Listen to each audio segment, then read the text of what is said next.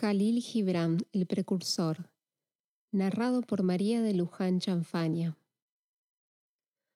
Tú eres el precursor de ti mismo, amigo mío, y las torres y ciudadelas erigidas en tu vida no son más que cimiento para la esencia soberbia que a su vez será cimiento para la otra. Yo soy como tú, precursor de mí mismo, porque la sombra desplegada ante mí a la salida del sol eclipsará bajo mis pies al mediodía. Amanecerá nuevamente y otra sombra se bosquejará. También ésta se fumará otra vez bajo mis pies al otro día. Somos desde el principio precursores de nosotros mismos y así seremos hasta la eternidad. Todo lo que acumulamos en nuestra vida no es más que una semilla que preparamos para un erial. Somos el erial y los sembradores, somos la fruta y los cosechadores. Cuando eras, amigo mío, un pensamiento perdido en la tiniebla, yo era, como tú, otro pensamiento extraviado. Te llamé y acudiste a mi llamado. De nuestros afanes nacieron los sueños. Los sueños eran tiempos sin cadena y los tiempos fueron espacios sin fin. Eras una palabra muda entre los temblorosos labios de la vida. También era yo, como tú, otra palabra muda.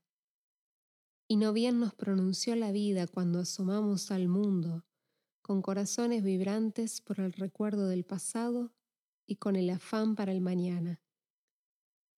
Y el pasado no es más que la muerte expulsada, y el mañana es el nacimiento buscado. Ahora estamos en manos de Dios. Tú eres un sol radiante en su derecha y yo una tierra iluminada en su izquierda. Tu poder en la iluminación no es superior al mío en reflejar tu luz. Y nosotros no somos el sol ni la tierra, sino el comienzo de un sol más grande y de una tierra más gigantesca. Así seremos hasta el fin de los siglos. Tú eres el predecesor de ti mismo, oh extraño. Tú, que franqueas el umbral de mi jardín. Yo soy como tú, precursor de mí mismo. No obstante vivir bajo la sombra de mis árboles, reposado y tranquilo.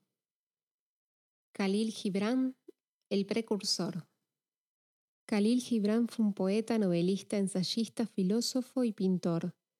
Nació el 6 de enero de 1883 en el Líbano y falleció el 10 de abril de 1931 en Nueva York.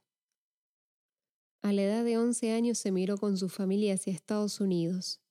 Se aposentaron en Boston y Gibran vivió en Estados Unidos durante más de 20 años, aunque regresó en varias ocasiones a su país natal. Las obras pictóricas de Gibran alcanzaron fama sobre todo en París, donde convencieron a la crítica especializada. Gibran compaginó la pintura con la escritura y publicó algunos de sus textos en revistas y en libros como El Loco o El Precursor, entre otros. La mayor parte de su obra está escrita en inglés, aunque también utilizó el árabe, su idioma materno.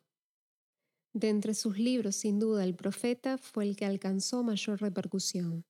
El éxito de esta obra fue inmediato y trascendió en el tiempo hasta llegar a nuestros días.